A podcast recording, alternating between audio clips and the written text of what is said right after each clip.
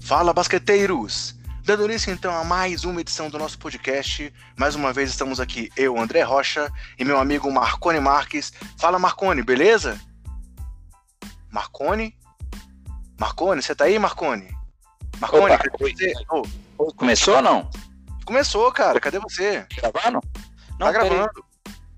Twitter vendo se o Kawhi tinha resolvido a vida dele, tinha me mandado mensagem falando para onde ele ia, mas não, não. Fala, amigo basqueteiro, começou, desculpa aí o atraso. É a correria no Twitter nesse tempo de, de pré-temporada, de pós-temporada, de free agent, sei nem que dia é hoje, cara, pelo amor de Deus. Pois é, galera, estamos aqui gravando na quarta-feira, dia 3. É, a gente realmente esperou um pouco para gravar essa edição, é, apesar da grande movimentação que tivemos aí no momento da abertura, porque queríamos realmente esperar para ver se Kawhi Leonard decidia seu futuro. Mas até agora nada.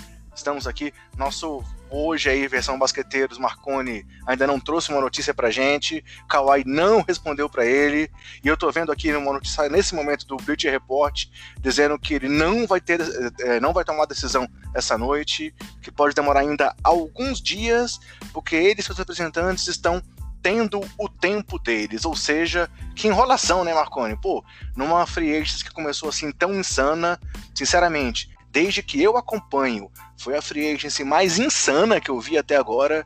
É, primeiro, primeiros movimentos ali, já quase todos os free agents principais assinando, decidindo. Nesse momento, muito pouca coisa falta ser decidida. E o Kawhi não resolve o futuro dele, né, cara? Não, o impressionante é porque é o que você falou. Começou, o termo é esse mesmo, insano, insano, é informação demais a todo momento chega a informação de algum atleta que assinou, que mudou de time, que não joga mais, que aposentou, que resolveu um novo contrato. E o pivô da pós-temporada está sendo o Kawhi, né? Toda a pós-temporada está orbitando, girando e na ansiedade do que ele vai decidir, de qual vai ser a manifestação dele, que ele ainda não me mandou aqui no Twitter. Estou esperando para ver o que, que vai acontecer. Beleza, galera. Então a gente vai falar muito sobre a Free Agency. Vamos passar aqui para as principais movimentações. Mas antes, vamos dar aqueles recados gerais de todo o podcast para vocês. É, nosso podcast está nos principais agregadores e no Spotify. Além disso, temos perfis nas redes sociais com o nome Basqueteiros e o nome do usuário, arroba BasqueteirosNBA. E aí vale a pena dizer aqui, galera, que o perfil do Twitter foi enfim liberado. É, houve realmente um bloqueio indevido. E aí o Twitter me pediu desculpa, mandou um e-mail pedindo desculpa, mas ficamos aí um tempo sem poder conversar com vocês no Twitter, mas podem voltar lá, estamos ativos, estamos fazendo lá uma postagem sobre cada movimentação, num formato que a gente fez um, um, um tweet sobre cada time, e aí tá construindo como se fosse um, uma thread, é, uma thread, agora não sei como é que é a pronúncia exata, é, de cada movimentação dentro daquele tweet principal. Então, temos lá 30 tweets principais e a movimentação de cada equipe sendo feita separada. É, e além disso, galera, uma nova mudança que a gente vai passar para vocês aqui hoje é que nós vamos mudar aquele nosso é, forma de interagir pelo WhatsApp.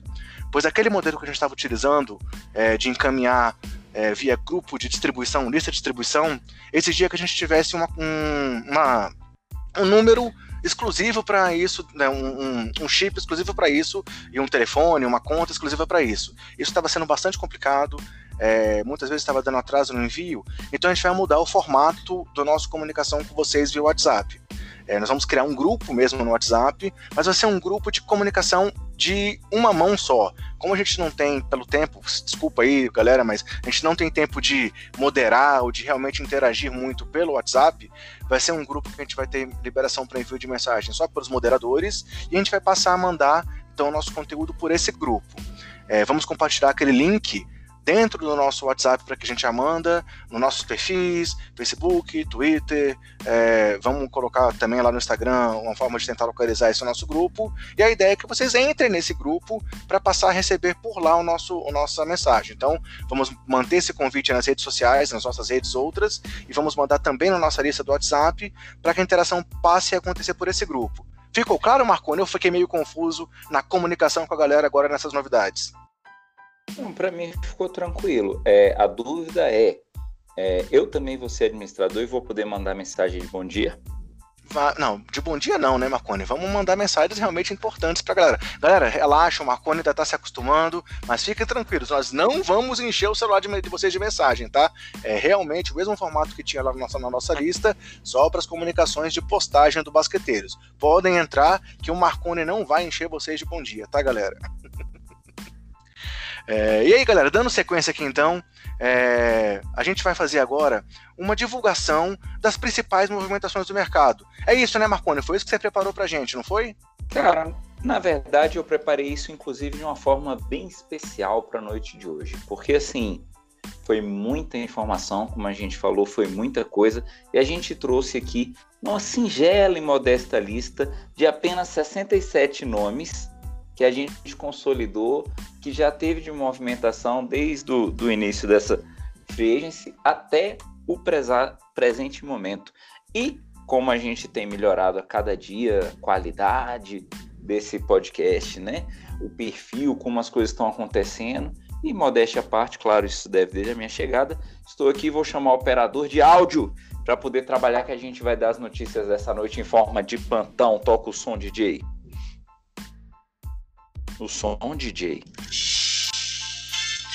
Rapaz, tá bom negócio mesmo, hein? Você tá conseguindo E agora vamos para as trocas da Free Agency. Marcone, mas peraí, a gente não tem problema de direito autoral. Não vai ter problema de direito autoral com isso, não, cara? Como? Não vai ter problema de direito autoral com isso, não? Peraí, peraí, pa para isso aí, cara. Não vamos botar esse plantão, não. Para aí, operador, para aí, operador. Pode não. Bem, galera, é, é, é, é, seguindo aqui então, peraí, é, vamos lá, Marco. Então, vamos à lista para a gente poder seguir então o formato que a gente tinha combinado. O que, que aconteceu até agora? Vamos lá.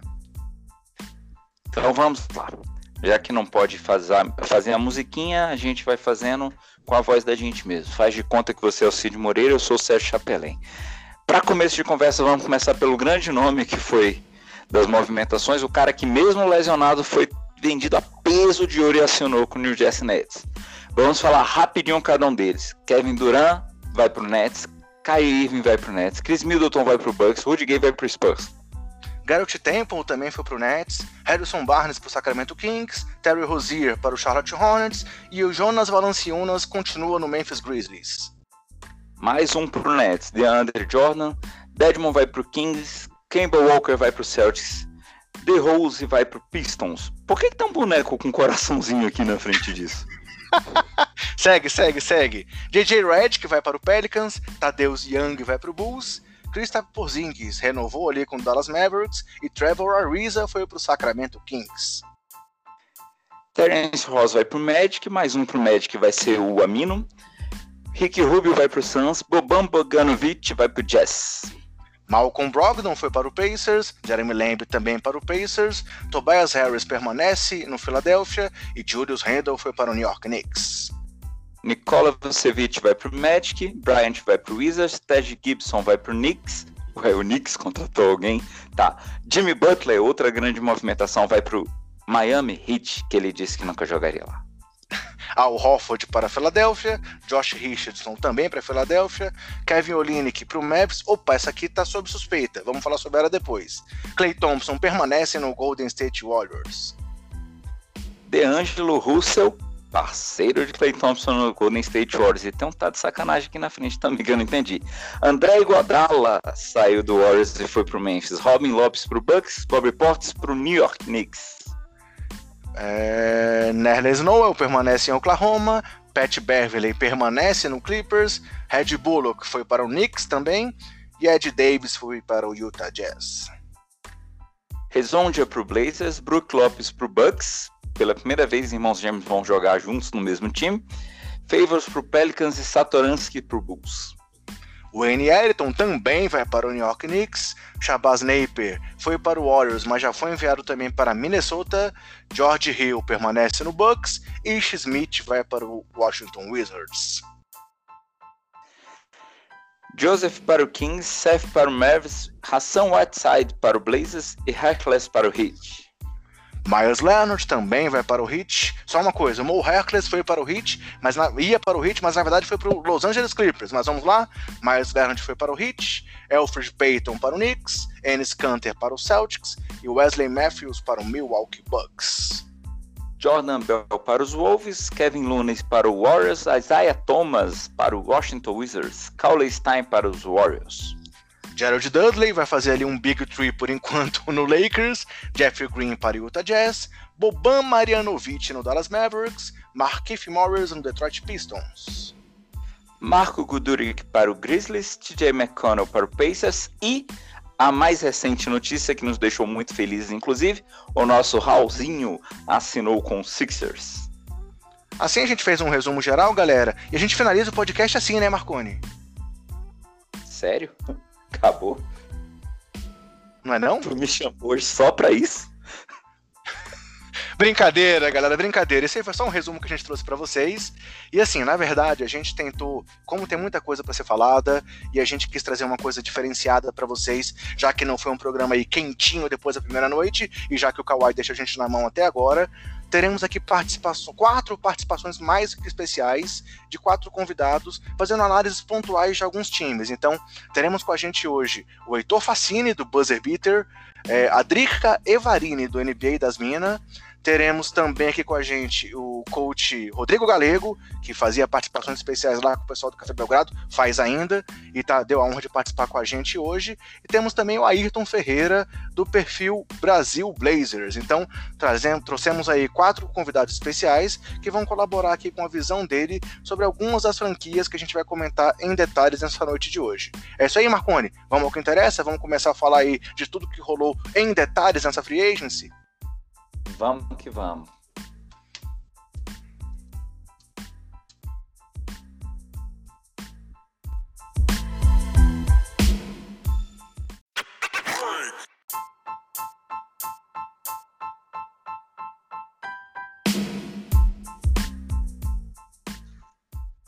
Começando então a nossa análise aqui detalhada sobre as movimentações, é, pessoal, a gente preferiu separar aqui os times em algumas categorias. Não vai dar para abordar todos os times, vai dar, mas vai dar para abordar os principais, as principais movimentações, é, separando eles entre vencedores, perdedores, times que continuam ali mais ou menos na mesma, alguns outros destaques. Mas para começar então, vamos logo aqui às principais movimentações. Vamos falar dos times que a gente julga os vencedores dessa free agency, pelo menos até o momento, né? Temos times aí que a gente ainda não sabe o que vai acontecer com eles, mas como os principais nomes já saíram, já dá para ter esse perfil inicial aqui do que aconteceu. E aí, o primeiro time, talvez o grande vencedor aí, se não para todo mundo, para grande maioria, foi o Brooklyn Nets, né? Que conseguiu aí numa tacada só trazer dois jogadores aí de primeira linha da NBA, um deles realmente entre os principais jogadores e outro com certeza um All-Star e que está entre os principais armadores da NBA, com Kevin Durant assinando com eles por quatro anos e 164 milhões e Kyrie Irving assinando por quatro anos e 140 milhões. Mas antes da gente começar a nossa análise, eu e o Marconi começarmos aqui o nosso debate, é, foi sobre esse time que nós pedimos para o coach Galego conversar com a gente. Rodrigo Galego, né, que a gente apresentou lá no começo, é, topou participar com a gente, já vou agradecer desde logo aqui o Galego pela participação, e ele trouxe para a gente então aí uma análise detalhada sobre o que ele espera, o que ele viu da movimentação do Brooklyn. É, ele até brincou aí que ele conversou com o pessoal do Begraudão, que também são nossos parceiros, também estão sempre aqui com a gente, e aí conseguiu trazer para a gente uma análise detalhada do Brooklyn Nets. Vamos ver o Galego agora aí, Marconi? Vamos que vamos. Ele sempre traz coisas bem interessantes, vamos prestar muita atenção no que ele vai dizer, porque eu acho que vai trazer uma visão diferenciada que vai além do fato dos caras estar contratando apenas um superstar.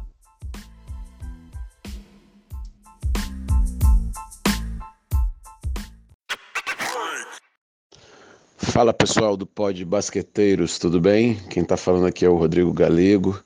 É, Queria, antes de mais nada, agradecer aí o convite para poder participar. Uh, eu cheguei a ficar meio receoso aí, porque a, a ideia era poder falar do Boston, né? Todo mundo sabe que eu sou Boston Celtics aqui, tento declarar essa minha paixão pelo time aí, mesmo com esse sofrimento todo aí, uh, de perder o, o Kyrie e perder o Hofford, talvez o Marcus Morris também, enfim. Uh, mas a Drica acha que já já fez o Boston aí, então tá em boas mãos, fique tranquilo. Aí o pessoal do pódio me pede para falar do Brooklyn Nets, né? Que aí é para doer o coração mais ainda de ver o Curry chegando lá. Mas brincadeiras à parte, vamos lá. É, eu lá, lá no podcast do Café Belgrado, que eu participo de vez em quando, né? Cada vez menos que tá ficando corrida aí o meu dia a dia uh, com trabalho com basquete, mas eles sempre citam lá o Guilherme e o Lucas que pediram minha ajuda, que eu expliquei uma situação ou outra. Dessa vez foi o contrário. Eu, a gente fez aqui meio de improviso, conversou rapidinho para falar do Brooklyn Nets. Eu pedi uma ajuda rapidinho a eles, que devido à demanda de trabalho aqui, eu acompanhei pouco o draft, mas uh, tem algumas informações interessantes para a gente pensar aqui. Uh, a gente viu o, o, Brooklyn Nets sendo bem agressivo no mercado, né? Uh, e uma coisa já chama atenção, né? Uh, o contrato do Kevin Durant, do Curry e do DeAndre Jordan, os três são de quatro anos, né? Uh, então eles estão passando uma mensagem de que eles vão atacar mesmo a, a médio prazo aí, tentando fazer alguma campanha histórica aí dentro da, da NBA. A gente pode ver que o time perdeu várias peças, né? Perdeu o DeMario Carroll, perdeu o Jared Dudley, que saiu agora recente, né? O Jefferson, o Alan Crabb, uh, e o DeAngelo Russell, né? Que é um dos principais jogadores aí que chamou mais atenção na temporada, que em tese aí deu uma volta por cima, né? Mostrando ao Lakers que uh, valia a pena o investimento nele mas se a gente for olhar também, é um time que se manteve montando, né? Agora com a chegada do Curry, fica uma dupla do Curry e o Spencer na armação, que conseguem, vão conseguir se virar bem. E a gente vê que tem bastante lateral interessante, né? O Carlos Lever vai, vai conseguir estar tá saudável a temporada inteira, já que temporada passada ele teve alguns probleminhas aí, teve um, uma lesão que correu o risco de ser muito séria e ainda bem que não foi, então ele já começa muito bem, já esse ano tem o Joe Harris, a chegada do Temple, do Terran Prince, uh, vão dar uma ajuda boa para o time também, em termos de dar mais massa aí né, no time, em termos de rotação. Uh, os dois garotos que foram draftados aí na temporada passada, o Kurux e o Musa, devem ser melhores aproveitados, né? Uh, e soltando mais o jogo. Então, por que, que eu estou te falando isso? Porque ah, o que aparenta é que eles vão ter um grupo volumoso ali, não vão perder muito isso na questão dos laterais, para fomentar o jogo. E tem dois caras agora interessantes ali dentro, né? O Jared Allen fez uma boa temporada e acho que ele vai vir recebendo agora uma ajuda aí de minutos do Deandre Jordan. Eu tenho minhas ressalvas contra o Deandre Jordan, acho que o Deandre Jordan entrou numa fase da vida dele profissional com basquete muito de se divertir, se entregar pouco aos times. A passagem rápida dele pelo Dallas e pelo New York Knicks foi muito de festa, né? Agora pensa nisso tudo, nesse time rodando, o sistema deles e sabendo que na outra temporada, né, na de 2020, 2021, eles vão ter o Kevin Durant. Então é um time que vai tentar aprontar o máximo que puder num leste que é capaz de ser competitivo, eles vão conseguir ser competitivos dentro do leste.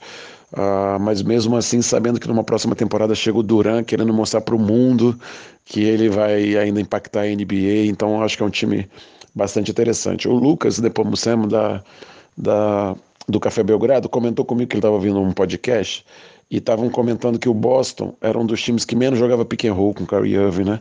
E que o Brooklyn era um dos times que mais jogava, tá vendo? Que mais jogava pick and roll. E havia essa curiosidade de como o técnico vai encaixar ele nesse tipo de sistema. Eu também estou bem curioso. O Kyrie é um cara que abre muito a quadra para os outros, porque ele é muito vertical, muito agudo. Então, se cercar ele de laterais que consigam chutar, ou criando o próprio drible, ou, o catch and shoot mesmo, já vai dar um problema bacana, sabendo que tem um DeAndre Jordan para conseguir pegar uma bola alta ali, um lob pés, né, para jogar na terceira dimensão aí, que é a dimensão em direção à sexta. Então, um time que é interessante, chamou atenção já na temporada passada, com defesas por zona, um time que jogava numa velocidade bacana, uh, bastante agressivo. Acho que é um time que realmente pode vir para aprontar, sim, tá? É um, Vamos ver como é que eles saem agora, mas assim, o Lakers não se programou dessa forma e fez isso. Fez um contrato de quatro anos com o LeBron, o LeBron machuca, o time desanda e eles aí têm mais três anos para ir se ajustando. Então, por que não o Brooklyn pode ser aí em breve cotado como um time que vai ser muito competitivo no mercado inteiro da NBA? Tá bem? Obrigado aí pela, pelo convite, um abraço a todo mundo. Estou sempre à disposição aí no Twitter e falar de basquete é a paixão da minha vida aí, então Pode me acionar a hora que for que nós estamos juntos. Um abraço.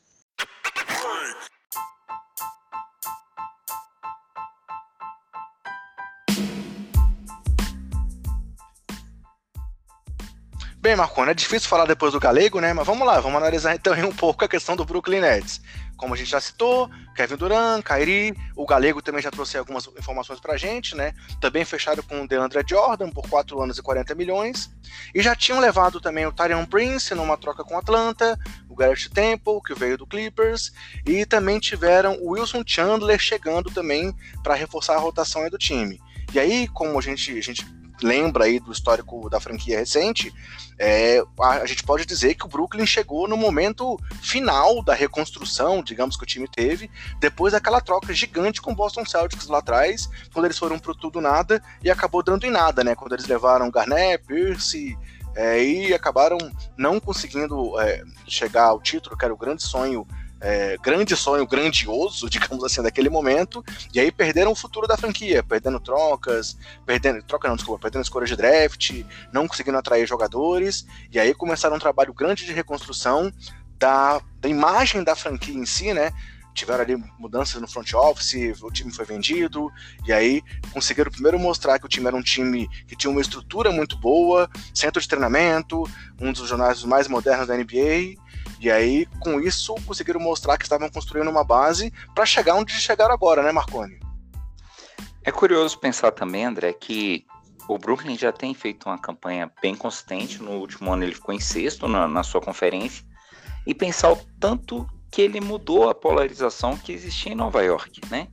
É, a gente tem visto, a gente tem acompanhado é, o desempenho do, do New York Knicks nessa, nessa pós-temporada, em contratações.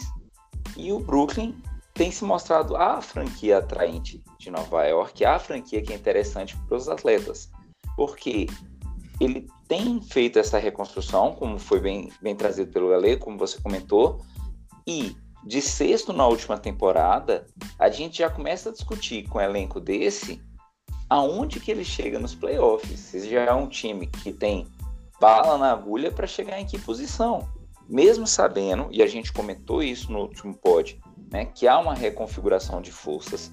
Quando a gente olha o oeste, olha o leste, como que o, o leste está tá posicionado. E agora cada vez mais, né? Assim, é, é, sinceramente, faz tempo que eu não vejo uma NBA tão equilibrada quanto a que a gente deve ver nessa temporada, né? Exatamente. E aí a questão é, o time que eles montaram, mesmo pré-retorno de Duran, vamos pensar assim, mesmo nessa temporada antes do retorno do Duran, é um time que tem bala na agulha para chegar muito longe e para dar trabalho e dor de cabeça para todo mundo. Eu acho que é isso que a gente tem que pensar também. Como que eles vão se comportar nesse primeiro momento sem Duran, depois com o retorno dele, mas a gente já sabendo que é um time que, no papel pelo menos, tem chances fortes de ter um desempenho grande lá na frente. É, e eles mostraram também que eles não, não tiveram medo de arriscar, digamos assim, né? De realmente ir pro tudo ou nada. Há quem diga que Kairi e Duran estavam conversando já desde a época do All-Star Game, decididos a jogar juntos, mas isso ainda é muita especulação.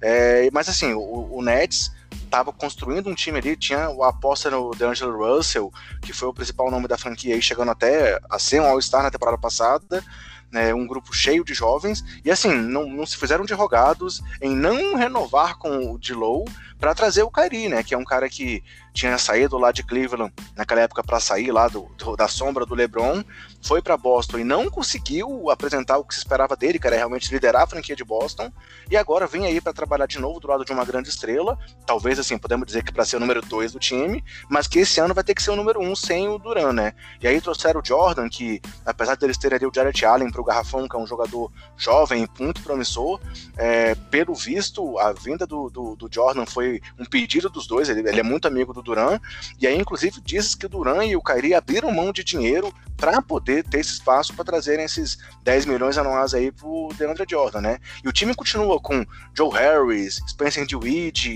é, a gente já citou aí o, o, o Jarrett Allen, então é um time que continua com uma base. O Carlos Laverte, que se machucou a temporada passada, mas voltou muito bem e foi um destaque também nos playoffs. É, talvez se não tivesse machucado, Carroll, tinha gosto muito pro... dele também. O Carroll saiu, o Carroll foi pro San Antonio Spurs. É, mas assim. Tá não foi, é, a, a, lista aí. Talvez a lista não esteja tão completa quanto a análise Essa detalhada. Essa temporada tá muito é. louca. É, a, a, lista aí talvez não tenha dado pra gente botar tudo que tinha que colocar. Foi só um resumão mesmo dos principais. Mas assim, é, o Brooklyn é o que a gente falou, é o que o Galego falou. É um time que briga agora assim pelo topo do leste. É, não sabemos ainda aí como é, vai estar o Toronto. Vamos falar um pouco mais para frente um pouco do Bucks, Filadélfia também vai ser analisado por aqui, mas o Nets realmente se coloca aí contra um grande time e como o grande time de Nova York, como você falou. Cara, eu tô adorando essa pré-temporada. No mesmo momento que a gente olha o nome do cara e fala que ele vai ajudar time, o outro vem com a gente e fala, não, já saiu, não, já chegou. É, tá movimentação insana, como já dissemos, numa NBA que tá chata, né? Como muita gente falou, mas é, acho que só que não, como diria o outro. Então, passando para o próximo time, para a gente poder não, não, não, se alongar demais e poder passar por tudo que a gente quer falar. Outro grande vencedor, espero que você concorde comigo, foi o Utah Jazz, né? Que já tínhamos comentado também em outro pod a questão da chegada do Mike Conley e agora também fez mais movimentações para reforçar um elenco que já estava ali brigando pela, por mando de quadra nas últimas temporadas e agora cada vez mais se firma aí para poder brigar na ponta do Oeste, né? Do antigamente temido Oeste, que agora tem assim, não tem mais o Golden State como principal força, mas o Utah se reforçou, pois além do Mike Conley, trouxe o Bojan Bogdanovic, que tinha sido ali o destaque do Indiana após a lesão do Vitor Oladipo, e aí trouxe também o Ed Davis para o garrafão. É, as saídas do time é, é, é eles tipo, perderam, entre aspas, o Rick Rubio, né? Além dos jogadores que foram movidos na troca do Conley, que o principal nome dele talvez tenha sido Jay Crowder, que saiu. E eles também trocaram Derek Favors, que a gente vai falar mais um pouco sobre ele na frente. Ele foi para os Pelicans. Então, é, trouxeram o Ed Davis aí, talvez para suprir essa saída do Favors. Mas eu acho que a grande questão, além do Conley, é a chegada do Bogdanovich, né? Que você que é muito fã aí do basquete FIBA também, lembra do que ele fez com o Brasil nas Olimpíadas do Rio, né? Aquele jogo contra a Croácia, ele ligou praticamente sozinho. Cara, o basquete europeu, quando ele consegue se ajustar em algum time da NBA e o jogador ele tem um destaque, ele faz uma diferença muito grande no time, porque ele consegue quebrar o ritmo, né? Ele tem todo aquele ritmo de NBA, aquele padrão de NBA que a gente está acostumado a ver de jogo físico. E quando você tem um jogador com a versatilidade de basquete FIBA em algumas posições, isso faz toda a diferença para o time. No caso do Denver, o que eu tenho achado interessante, e a gente vê isso não só na última temporada, mas de tempo para cá, é que tem uma certa consistência no trabalho que os caras têm fazendo, no trabalho que a diretoria tem feito. É, o time pode não estar tá nas cabeças o tempo todo, mas o time não tem passado tanto aperto. No último ano, eles conseguiram fechar é, no Oeste, né, ainda um Oeste muito disputado, ainda um Oeste muito apertado, em quinto, com 50 vitórias e 32 derrotas. Se eles estivessem no leste com isso, eles iam estar em quarto, beirando o terceiro ali, bem apertadinho. Então, assim, como que isso vai se dar no próximo ano? E a gente, mais uma vez falando dessa reconfiguração que o Oeste está tendo, eu penso que o Tai ele está se dando bem sim, como você trouxe nessa próxima temporada, mas ainda tem outras peças nesse tabuleiro sendo mexidas que a gente tem que ver como vai ser o impacto que isso dá, né? É, a gente brincou agora há pouco que eu falei de quem entra, quem sai, que a gente olha ali está mudando. Eu estava lendo alguns rumores sobre o Caio Corver, né? Que, que era um, um, cara que recordista de bola de três, mete bola de três, a torta direito para ajudar qualquer time. E eu acho que o Caio Corver está saindo, se não me engano. Já foi duas vezes trocado, cara. Né? O Kobe foi no pacote aí pelo Mike Conley, estava lá no Memphis, e hoje foi trocado por Phoenix Suns, numa outra movimentação aí, pelo visto, para o Phoenix Suns se livrar, entre aspas, do Josh Jackson, que foi lá para Memphis, e aí o Cover foi para Phoenix e deve ser dispensado, podendo reforçar algum time aí que seja mais contente na temporada, mas Cover já fez duas, duas transferências é, depois do que você tá pensando aí quando ele estava lá em Utah. Então a própria saidinha do, a própria saída do Raulzinho que a gente estava falando, né? Que depois a uhum. gente vai comentar e a gente citou hoje que ele assinou, era um tipo de basquete que ele, enquanto armador, com a chegada do Marianovic, ia ser um, um lance bacana tanto para o crescimento do Raulzinho como para a própria adaptação do Marianovic no time. Então isso conta na configuração do time. Né? Bogdanovic. Bogdanovic, perdão. É, exato, assim, o Raulzinho saiu pela questão realmente de salário, né? Afinal, o salário do Conley é um salário alto e o Bogdanovich também assinou por um valor expressivo, né? Ele veio lá de Indiana e o contrato dele foi de 4 anos e 73 milhões. Então, realmente foi uma movimentação. E se a gente pensar que agora o time, o time do Utah tem um time titular com Mike Conley, é, Donovan Mitchell, é, Bogdanovich e. Esqueci o nome do australiano, cara. Me fugiu aqui agora.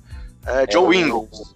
Joe Ingles e o Rudy Gobert de pivô, cara, é um time titular aí para realmente brigar por muita coisa. E aí tem o Ed Davis vindo do banco, eles fecharam também com o Jeff Green, que é um veterano que chega bastante para ajudar na rotação, trouxeram o Emmanuel Mudiay, que é um jogador que talvez ainda não tenha entregado tudo que se espera dele na NBA, mas vai ser o reserva imediato, talvez, aí do Conley. Ainda tem o Exxon vindo do banco, então realmente é um time que se incorporou para brigar pela ponta, reforçando talvez o aspecto principal que eles tinham que reforçar, que foi o arremesso de três com essa chegada do Bogdanovich, né? Então, eu acho que é, também é um time que não dá para a gente questionar que foi um vencedor até aqui nessa free agency, né? Exatamente.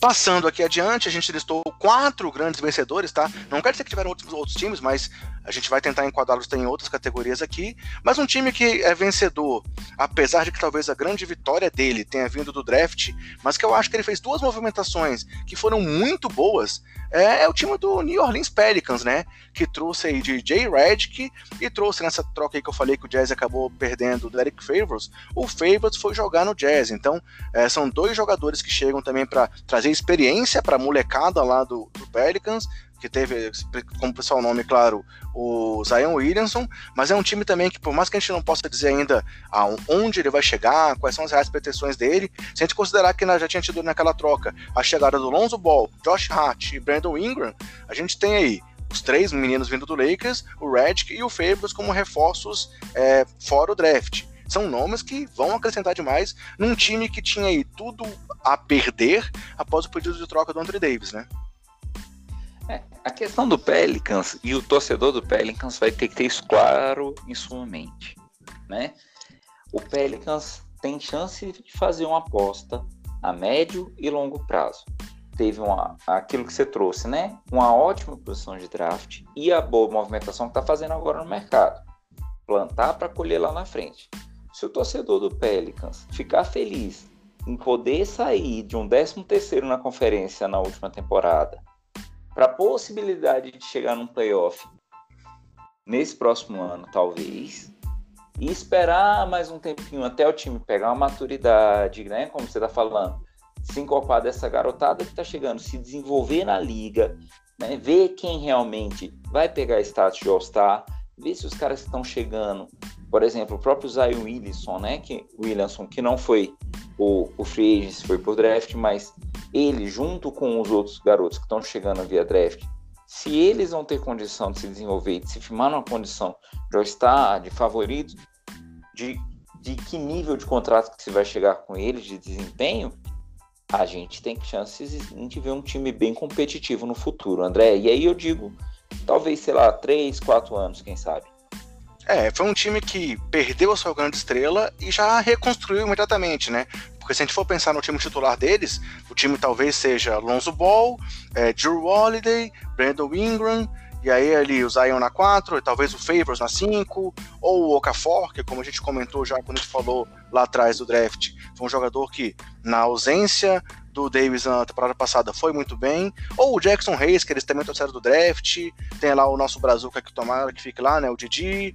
E aí vai ter do banco o Josh Hart, o JJ Redick vindo aí com toda a sua experiência e sua eficiência nas bolas de três. Então, assim, é um time que renovou, apostou na juventude e ao mesmo tempo trouxe aí pitadas de experiência para poder ajudar o time a chegar onde tem que chegar. Então, é, também podemos bater o martelo que ele é um vencedor nesse draft, nessa free agency, né, Marconi? Com certeza. E aí, seguindo mais uma vez, o quarto time que está aqui na nossa lista foi um time que também é, pode ser visto de dois lados, mas não sei nem se o Marconi vai concordar. A meu ver, ele é um vencedor sim, que é o Philadelphia 76ers, que foi um time que, apesar de ter perdido aí dois dos seus titulares na temporada passada, ao meu ver, repôs as duas perdas com bastante qualidade. Uma perda não foi por opção deles, porque eles ofereceram o contrato máximo para o Jimmy Butler, e o Jimmy Butler que escolheu ir para Miami, é, optando por não permanecer em Filadélfia, mas é, além deles terem mantido o Tobias Harris, e aí muita gente pode questionar o valor do contrato do Tobias Harris, que foi de 5 anos e 180 milhões, é, já tinham lá o contrato máximo do Embiid, e agora tem um contrato máximo também do Tobias, além de já terem oferecido uma, uma extensão pelo máximo ao Ben Simmons, então vão ter três jogadores ali com contrato máximo é, é, é, em vigor, mas eles mantiveram o Tobias Harris e trouxeram dois jogadores que vão ser titulares e vão contribuir bastante, que foram Josh Richardson, que veio aí na troca do Butler como uma, uma compensação lá do Miami Heat, que é um jovem muito é, é, talentoso, muito promissor e que foi um grande destaque do Miami na temporada passada e que só não teve talvez o holofote que mereceu, porque era lá a turnê de despedida do, do Wayne Wade, né? Então, o Wade, o holofote estava todo no Wade, mas o Josh talvez tenha sido o cara mais regular do time do Miami. E aí ele vem para substituir o Butler aí na, na na rotação. É, ao mesmo tempo, ele substitui o Butler e o JJ, né? Porque ele deve jogar aí na armação ao lado do, do, Ben Simmons. E é um cara que tem bola de três, é muito bom na marcação. E por mais que ele não tenha aí o histórico de pontuação do Butler, pode contribuir bastante. E o outro titular que chega aí ao time do Philadelphia é o Al Horford, que é, tentou, pediu ali um contrato de, de quatro anos para o Boston Celtics, não conseguiu, foi para o mercado e conseguiu fechar aí para o Philadelphia por quatro anos e 109 milhões. Então é um jogador aí bastante veterano, mas que mostra que o, que o Philadelphia continua aí nessa aposta do tudo ou nada para agora e vai ser uma dupla muito interessante, a meu ver, com o Embiid pois é um jogador, é, é mesmo já veterano, um jogador bastante moderno, que espaça a quadra, vai agregar muito em rebotes e eu acho que vai fazer aí, talvez o, a melhor dupla de garrafão da NBA no momento ao lado do, do Joel Embiid. O que, que você acha? Você também acha que esse encaixe é bom? Minha opinião é que esse time desse ano é melhor do que do ano passado. O que, que você acha disso, Marconi? O time desse ano é melhor do que o ano passado. Se vai ser a melhor dupla de garrafão da NBA, aí eu já não tenho tanta certeza. Mas eu acho que o caso do Philadelphia 76ers a gente pode resumir numa frase que é lema do time faz um bom tempo e que o Embiid não cansa de repetir. Trust the process. Os caras estão investindo, eles querem sim chegar a um título e eles estão fazendo uma construção para poder tentar acelerar o processo um pouquinho, né? O, o, o Embiid, ele é um cara que ele tem mostrado um coração para esse time absurdo. Ele mostrou isso nos playoffs do ano passado, a reação dele, aquele choro dele foi uma coisa muito bonita de se ver. É, é, e o time está chegando com outro ponto. Se por um lado a gente falou agora do New Orleans a respeito da necessidade de, de dar uma certa maturidade para os jogadores, né, de esperar com que eles cresçam, a gente não vai poder falar isso do Seven Sixers. Porque a gente podia falar isso do Embiid, do Simmons algum tempo atrás.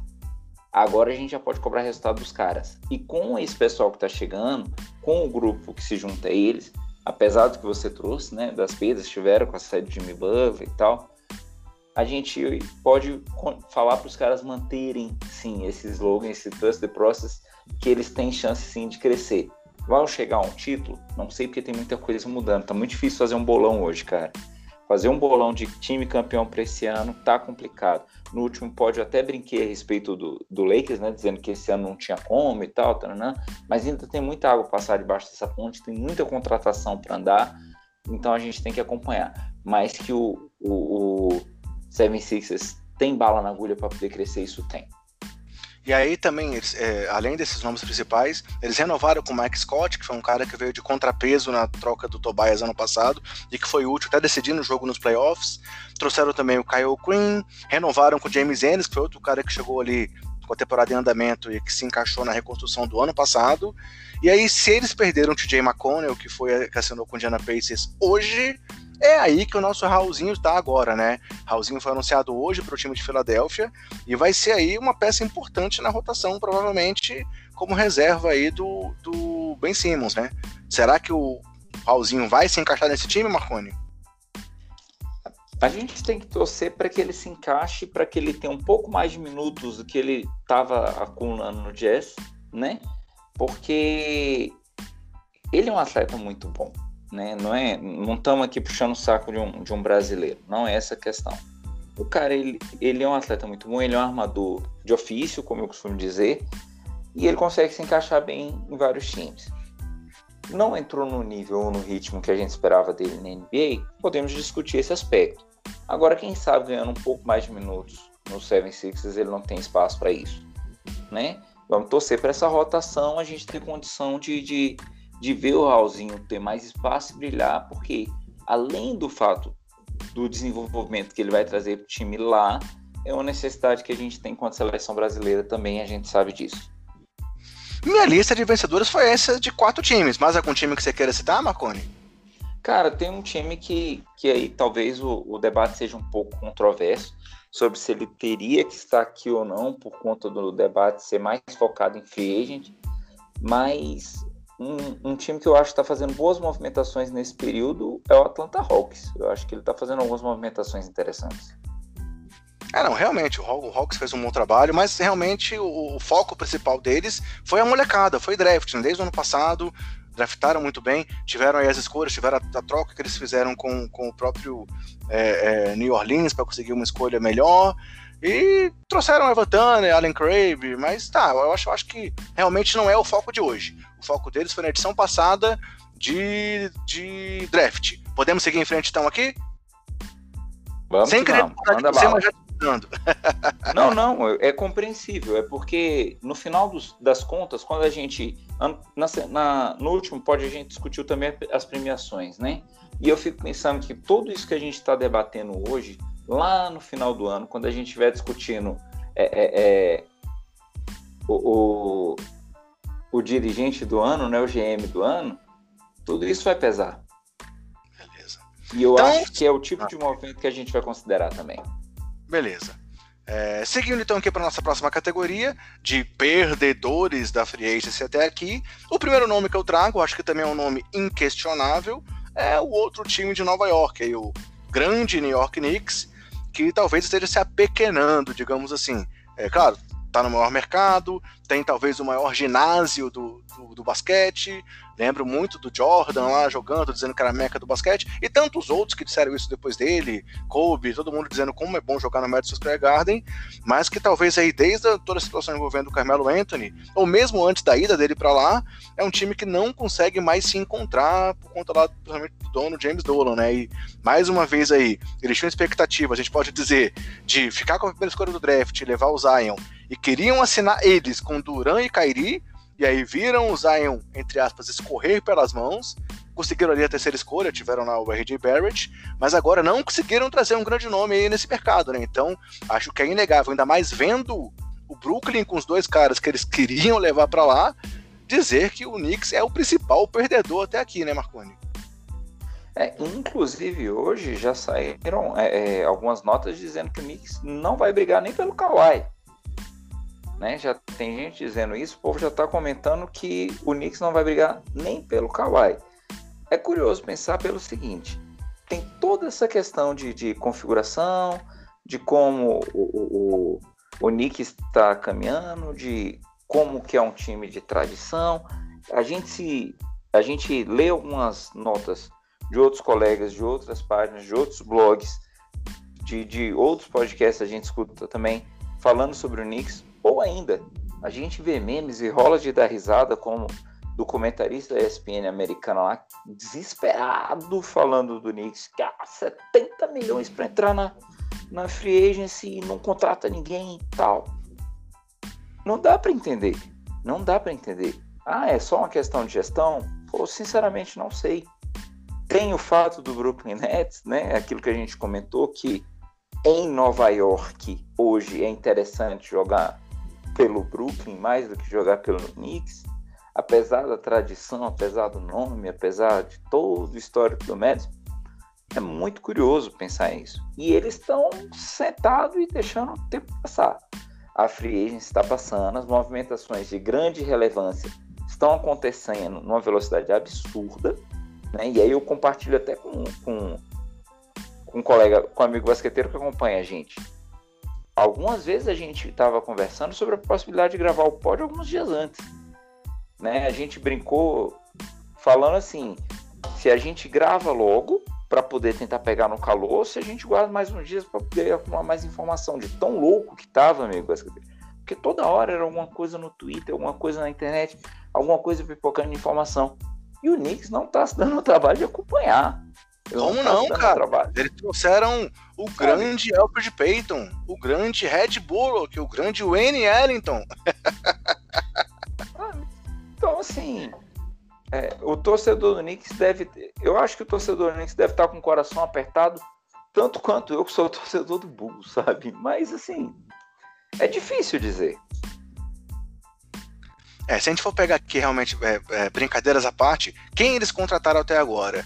Ah, talvez o grande nome tenha sido o Julius Randle, que fechou por 3 anos e 63 bilhões, mas que também assim, é um jogador que veio lá do Lakers, foi do Lakers pro Pelicans, fez uma temporada muito boa ano passado, porque teve muito espaço num time que estava ali sem ter muitas pretensões, com o Anthony Davis sendo poupado por muito tempo, então foi uma temporada de números grandes, mas que não o colocam ainda entre um All-Star ou um jogador de primeira linha na NBA, mas foi o melhor nome que o Knicks trouxe. E aí, curiosamente, para a mesma posição do Randle, trouxe o Bob Portis, por dois anos e 31 milhões, o Ted Gibson por dois anos e 20 milhões, e a mesma posição que eles tinham lá, por exemplo, o Mitchell Robinson, que é um jogador, claro, posições 4 e 5, tá, que eu tô falando. Um dos jogadores mais promissores do time também joga nessa posição, então é, ele vai tirar minutos do jogador que eles tinham para apostar lá atrás entre os jovens, com jogadores, tá, beleza, o Tej deve ter chegado lá, talvez pelo que ele contribui no vestiário, pela questão é, é, da experiência que ele traz. O Randall é uma aposta que dá para entender, mas aí também levaram o Bob Portis, por exemplo, que é um cara que já teve bons números, mas não estourou em Chicago. Em Chicago só o que ele estourou foi a cara do Merotite, né? Então, assim, é, tanto que acabou trocado na temporada passada, foi para o Washington, também não foi o jogador de diferença que o Washington poderia ter, e agora tá aí em Nova York. E aí trouxeram o Alfred Payton para armação, que também é um cara que já rodou meio NBA, apesar de jovem, e não se firma. É, eu citei o Red Bullock e o Wayne Ellington, são dois caras que são pô, são bons arremessadores, mas são caras de composição de elenco, não são caras que vão fazer diferença.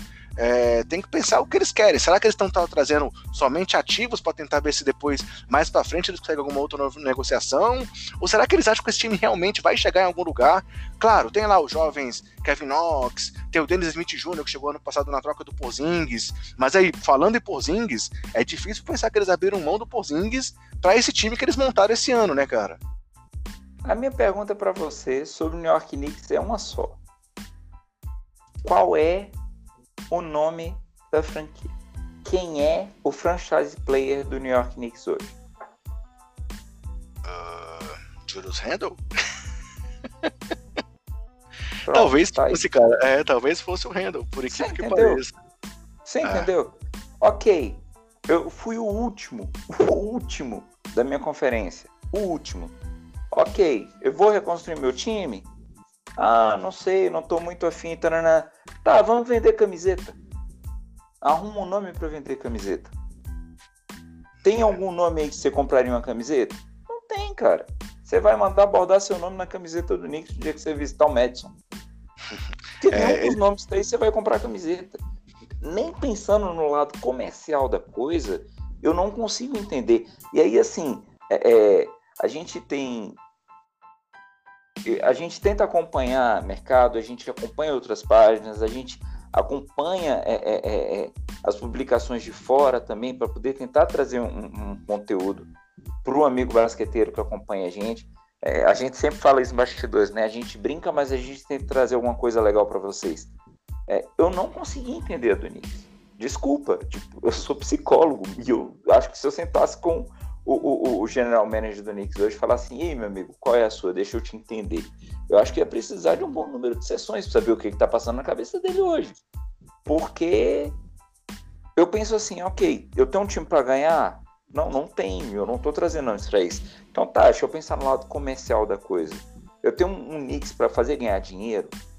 Vou, vou, citar um exemplo bobo aqui, tá? É, é, quando a gente estava listando os nomes lá no início do pod hoje, a gente fez aquele plantão, aquela brincadeira lá, e eu comentei do coraçãozinho que tinha do lado do Rose, e se você falar que não tem, eu já tirei o print, boto lá no tweet, e eu tenho prova que quem fez a lista foi você, né?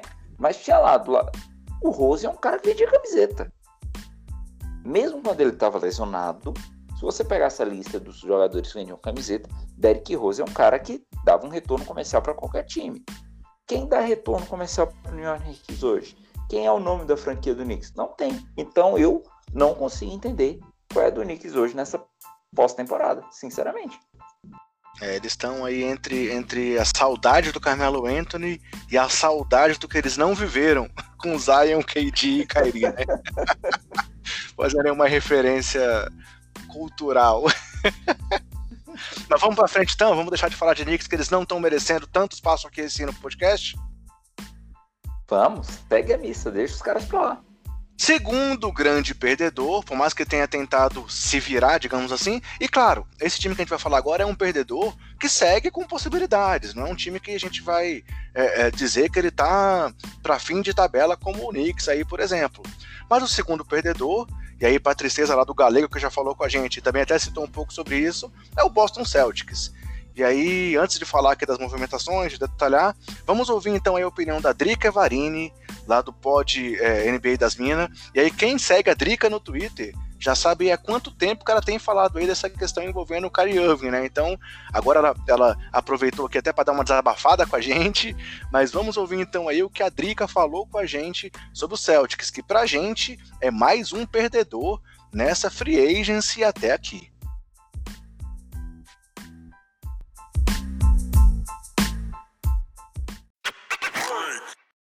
Olá, pessoal do Basqueteiros. Aqui quem fala é a Drica Varini, do NBA das Minas. Fui convidada é, para falar um pouquinho sobre o Boston Celtics, os movimentos do Boston Celtics nessa free agency que ainda está rolando, né? Muita coisa já está certa, mas é, provavelmente, ou espero que não, quando vocês ouvirem esse podcast, o principal personagem dessa free agency já tenha se decidido ficar em Toronto, assim espero mas vamos falar aqui um pouquinho sobre os movimentos do Boston Celtics.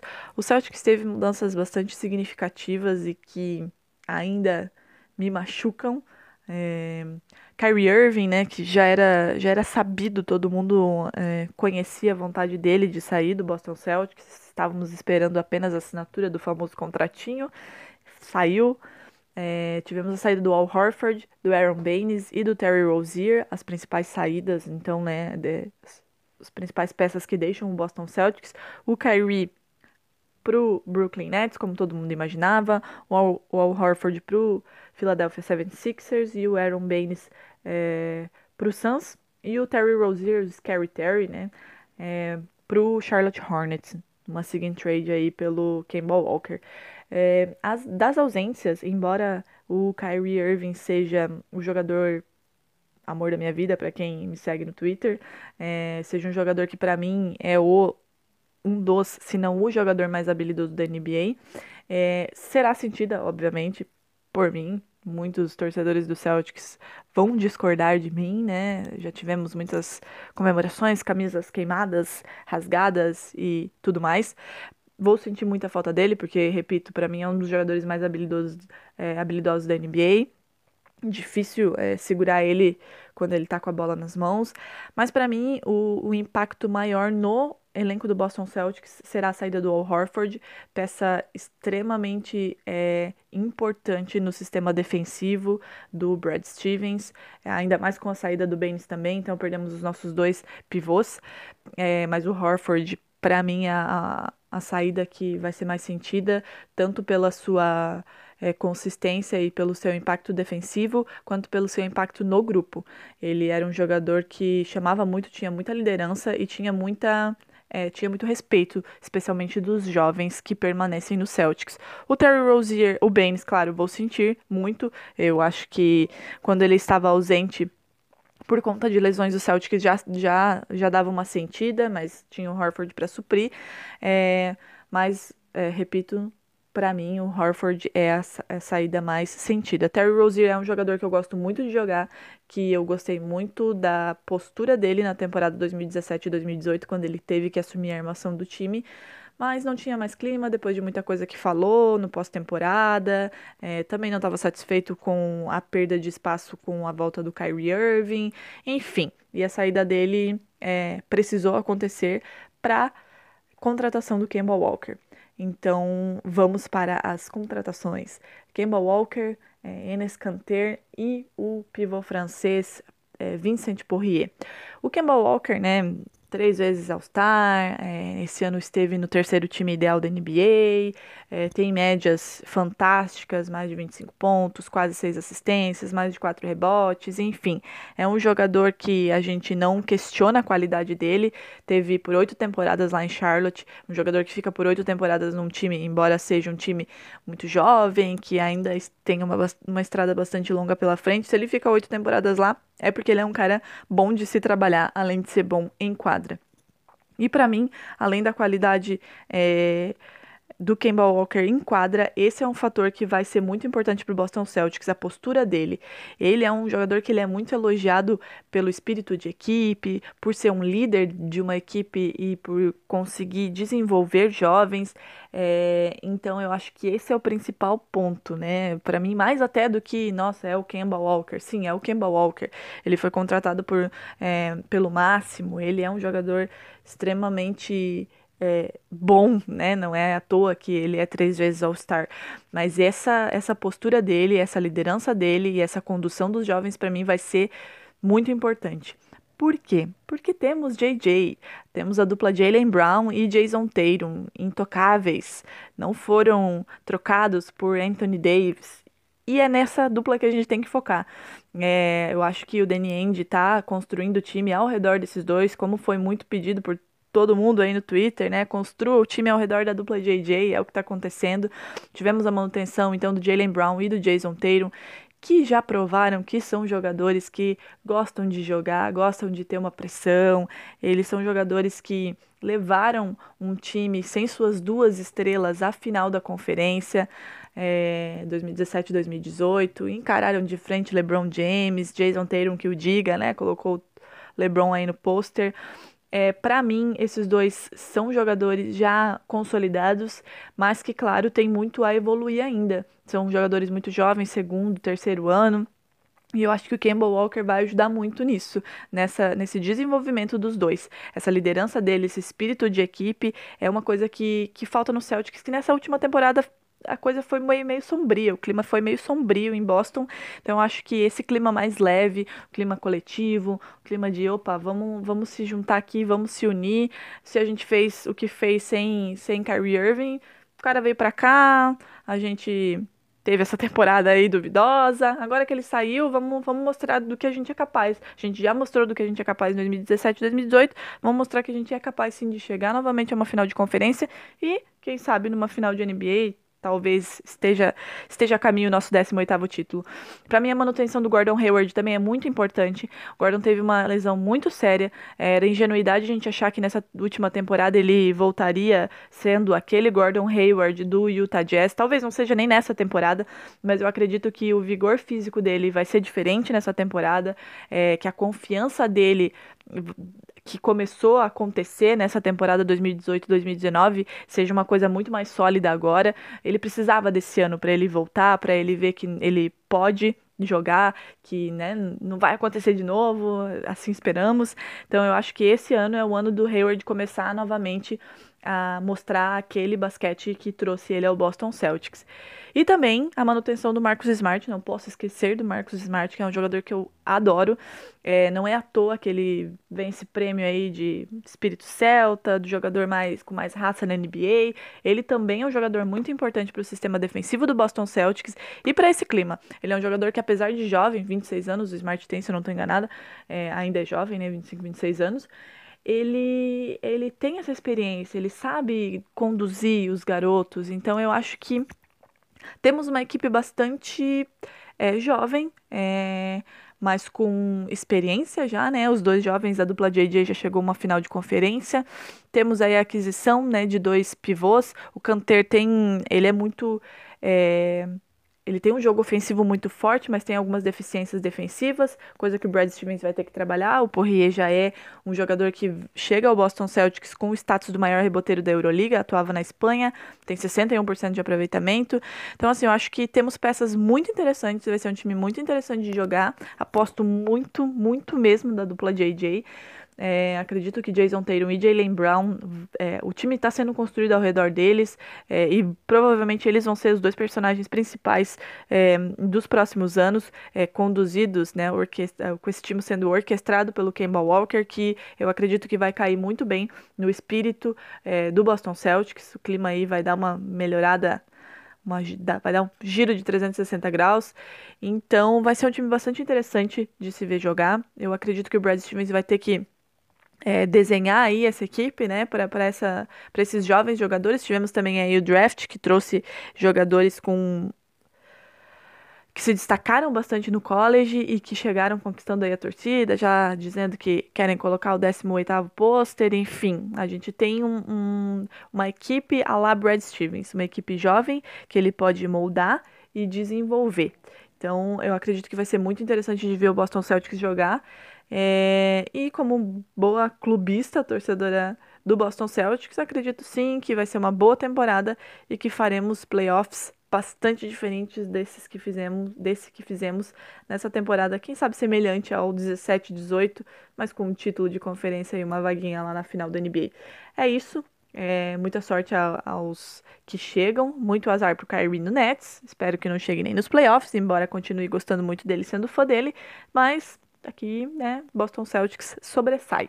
É isso, pessoal. Boston Celtics vai dar trabalho aí na Conferência Leste e assistindo a derrocada do Lakers com LeBron James e Anthony Davis e espero sem Kawhi Leonard. É isso, pessoal. Obrigado, pessoal do Basqueteiros, pela oportunidade de falar do Celtics. Falei rapidinho, mas quem quiser tirar algumas é, trocar alguma ideia sobre o Celtics, Twitter tá aí, pode entrar em contato. Sou bastante simpática com todos os torcedores do Celtics, com os do Lakers nem tanto.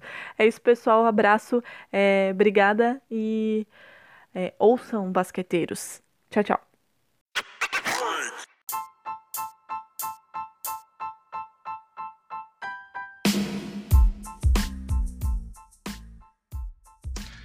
Depois de tudo isso que a Drica trouxe aí pra gente, galera, eu vou só então é, fazer um resumo aqui da, da situação do Boston Celtics. É, saiu então Kyrie Irving, saiu Terry Rozier, é, tem aí o Marcos Morris que está na situação ainda indefinida, saiu Al Horford, e aí quem chegou ao Boston Celtics até agora? Kemba Walker, é, foi aí talvez a grande contratação, né?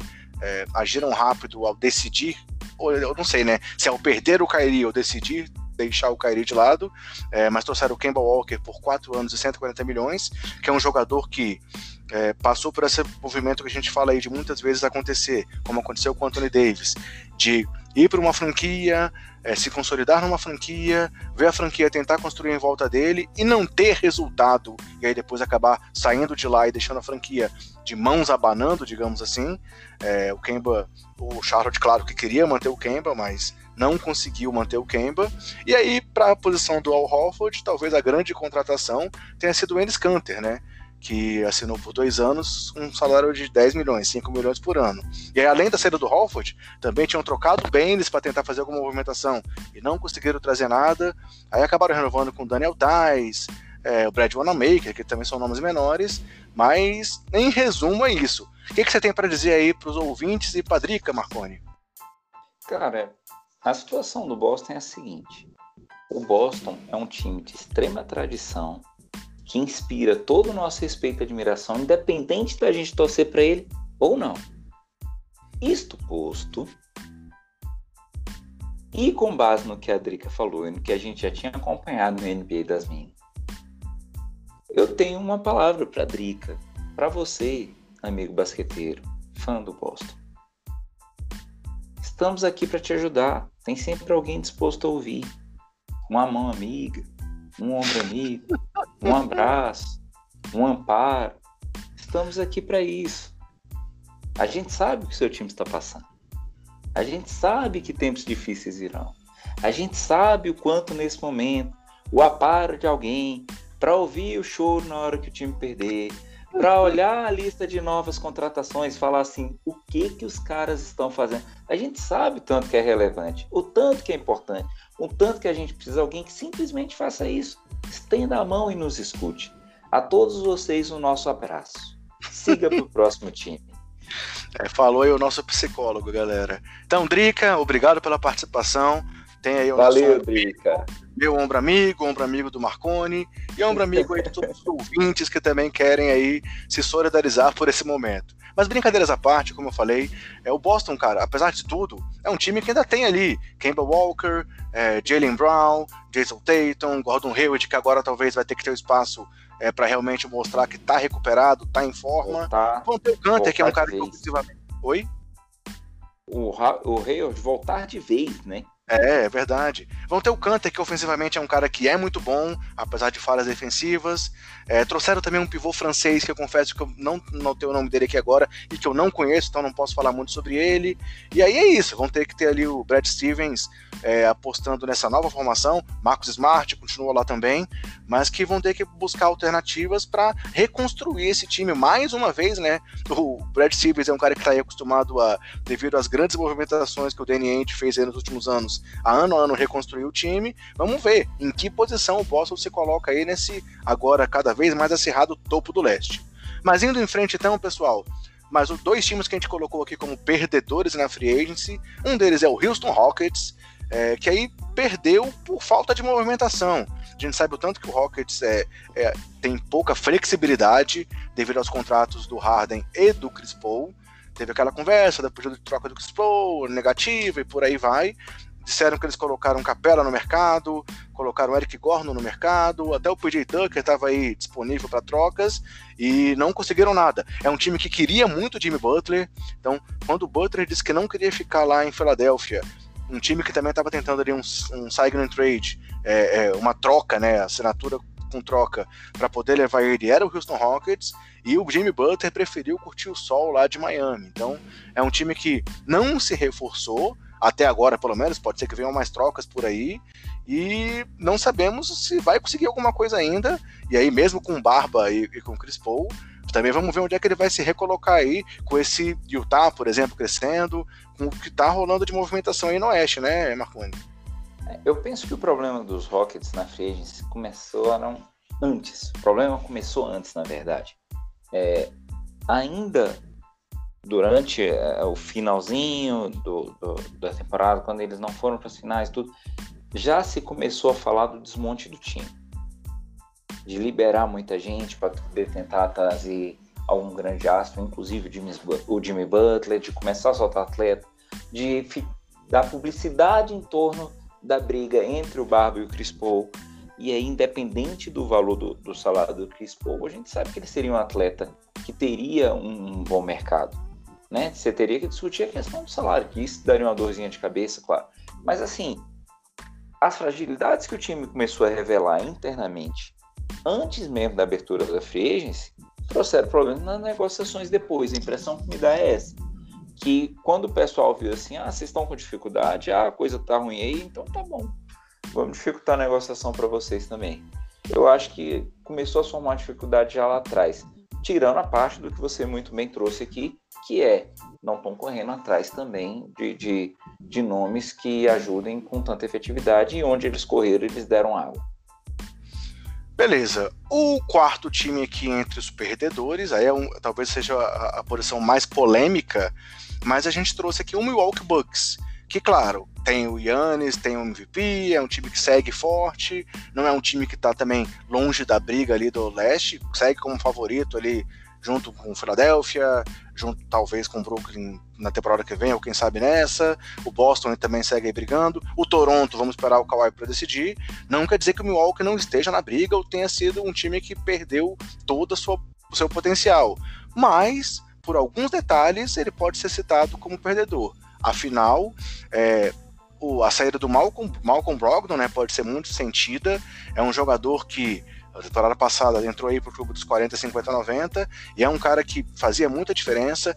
Prova disso que quando ele ficou lesionado, o time sentiu muita ausência dele e aí eles até renovaram com o George Hill para tentar suprir essa, essa carência do Brogdon. Trouxeram o Wesley Matthews, renovaram com o Chris Middleton, né? Foi a grande movimentação deles, foi dar um contrato ali de é, 5 anos e 178 milhões para o Middleton, renovaram com o Brook Lopes, né, que talvez tenha sido uma das grandes sacadas que fizeram o GM dele ser eleito o, o dirigente do ano. É, o Brook Lopes renovou por 4 anos e 52 milhões. E trouxeram também o Robin Lopes, fizeram aí, como você citou lá no começo, juntou aí os gêmeos que para muitos não se davam bem, mas pelo visto isso também é, não é muita verdade, porque eles vão jogar juntos a temporada.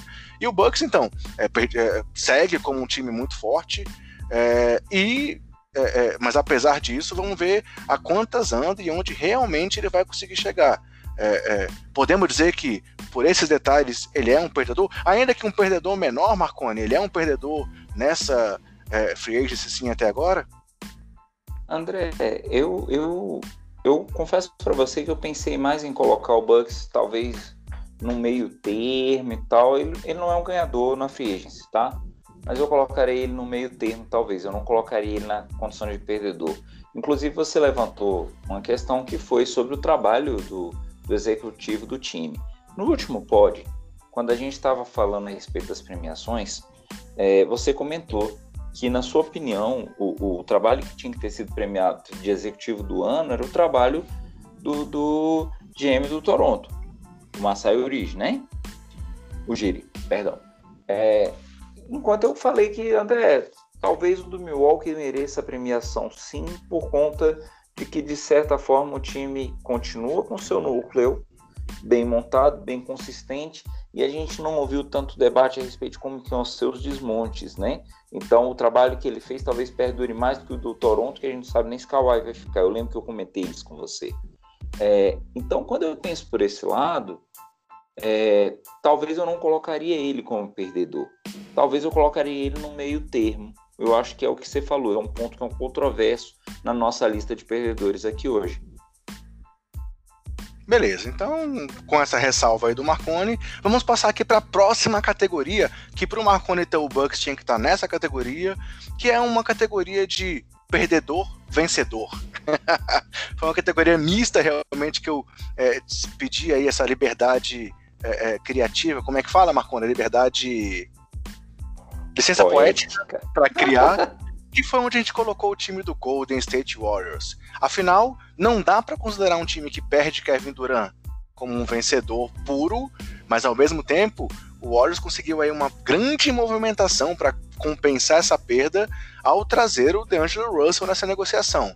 Mas, para falar sobre isso, é, trouxemos também um convidado, trouxemos o Eutor Facini, lá do canal Buzzer Beater. Ele vai se apresentar para vocês aí no começo da, do áudio dele. E eu tava aguardando o Heitor aqui na manga, digamos assim, para comentar sobre o Clippers, que é o time do coração dele, é, esperando o Kawhi. Clippers leva Kawhi, Clippers não leva o Kawhi, mas como o Kawhi deixou a gente na mão, como a gente não cansa de dizer aqui até agora, vamos ver então a opinião do Heitor, falando sobre o Golden State Warriors, que é o nosso perdedor vencedor dessa free agency até o momento.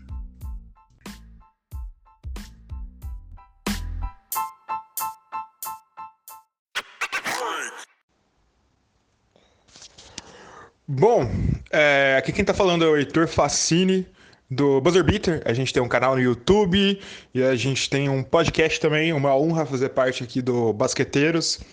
E o André pediu para mim para falar sobre a free agents do Golden State Warriors, que conseguiu D'Angelo Russell.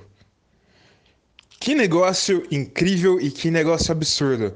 Eu acho que foi um negócio poucos insiders no Twitter tinham dado, tinha tido pouca ideia atrás disso e eles sabiam que ia perder o Kevin Durant e foram atrás do D'Angelo Russell como uma peça de troca. Sensacional esse movimento do Warriors. Eu acredito que em algum momento, seja ainda nessa free agents, antes nessa off-season. Eles vão acabar trocando o D'Angelo Russell, mas eles têm um ativo muito interessante.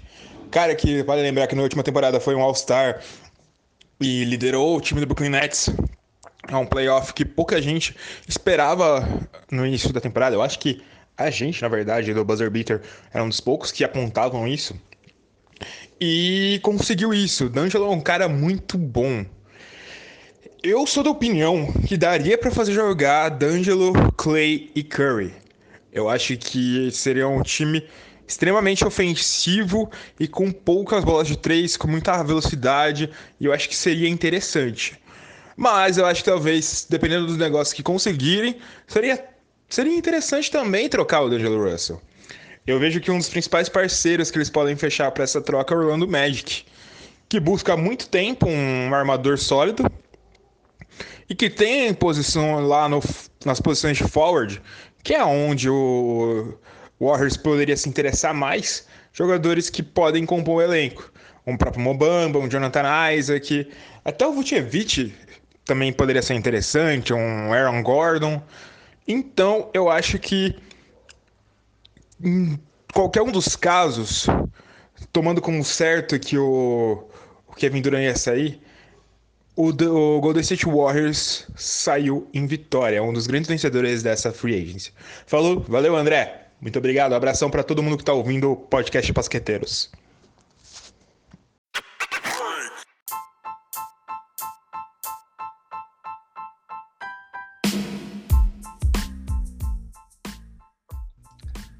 Então esse aí foi o Heitor colaborando com a gente, galera. Indico aí para vocês é, o canal, o Buzzer Beater, é um, um, uma mídia que nós ainda não conseguimos realmente marcar nossa presença, né? Então é, indico aí muito o trabalho lá do Heitor no Buzzer Beater.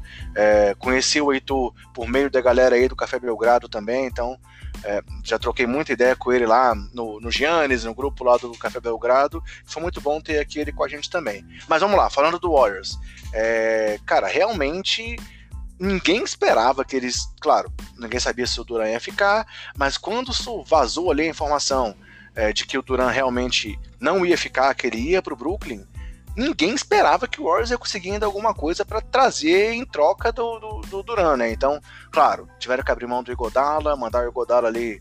É, junto com mais algum, um pacote de balas lá pro Memphis para poder. Ninguém sabe nem se ele vai ficar em Memphis, né? Mas tiveram que abrir mão do Godala, que foi peça-chave da franquia mas conseguiram trazer o D'Angelo Russell nessa signing trade dupla, né? É uma situação aí que é difícil de, de acontecer, mas os dois jogadores renovaram com a franquia de origem, receberam lá os salários maiores que eles poderiam ter e foram enviados para outra franquia, né? Então, né, foi, uma, uma movimentação aí que surpreendeu a muitos no mercado e que muitos dizem aí que mostrou aí o, o valor do Bob Myers como GM também, né? A gente ter conseguido levar Duran, é, há, três temporadas, ele agora conseguiu, nessa movimentação aí, não sair de mãos abanando, além de conseguir, claro, renovar com Clay Thompson, é, também conseguiram, além, além do Russell do Thompson, assinar com o Willie Kaulenstein, é, que vinha lá do veio do Sacramento, né? É um jogador que muito jovem, muito promissor, mas que como pivô hoje em dia é uma peça talvez não tão valorizada assim, veio com um salário muito baixo, renovada com o Kevin Looney, salário de 3 anos e 5 milhões, um contrato de 3 anos com 5 milhões por ano. Muitos esperavam que o Lunen fosse um cara que fosse receber propostas boas do mercado e o Lunen ficou. Então, falta eles definirem quem vai ser o ala do time, né? Fecharam com Glenn Robinson terceiro, tem lá o Alfonso McKinney, mas falta talvez essa posição. E aí, o que há de rumores também. Vou deixar você falar, tá, Marco? Eu tô só trazendo tudo que tem aqui de informação primeiro, mas o que há de rumores é que talvez a vinda do DeAngelo Russell foi para servir de moeda de troca para mais na frente aí trazer, é, principalmente depois que o Clay Thompson voltar, né? Trazer aí um jogador para ala e talvez um bom reserva, não se sabe o que, o que, que o time quer. Mas não dá para negar que mesmo até para aproveitar a ausência do Clay Thompson, foi uma grande jogada manter o Russell. Então, por isso, além de um perdedor, por perder Kevin Durant de tabela, levar aí o André Godala no pacote, ainda é um vencedor por não ter sido de mãos abanando, apesar de perder um dos grandes nomes da NBA e para muitos da história da liga, né, Marconi? É interessante porque, assim, hoje a gente começou brincando a respeito Hoje? Saiu notícia aí? Hoje? Você falou ou não? Hã? Você falou hoje? Saiu alguma notícia aí? Não? Saiu a notícia do Kawhi? Não, não, não. Fica tranquilo. É porque a gente fala assim, o povo já pensa que é novidade. Calma, ah, calma. Então, Quando diga, o Kawhi diga. me responder, eu aviso hoje e o hoje avisa a galera. Esse é o fluxo. Ah, então beleza. Fala aí, Esse desculpa. é o fluxo. Desculpa, né? desculpa ter atrapalhado. é, no início da, da, da, da gravação, a gente falou pro amigo basqueteiro sobre o Kawhi, né? E a expectativa em torno dos últimos dias tem girado em torno dele, expectativas dos últimos dias, perdão. Mas a gente está esquecendo que toda a movimentação começou com o Duran, um cara que estava lesionado, né? que renovou sua lesão antes de renovar um contrato e que ainda assim foi cobiçado a preço de ouro. Aí quando o Duran saiu, a gente tinha o próprio Thompson com um contrato por renovar e tudo, sabe aquela hora que você para, olha para o infinito assim, tá pensando besteira e você fala, rapaz, será que vão começar a desmontar o time, que acabou aquela dinastia, aquela geração vencedora e vão começar a pensar em algo lá na frente? Aí os caras vão começam a mexer peças importantes, como você foi falando, né?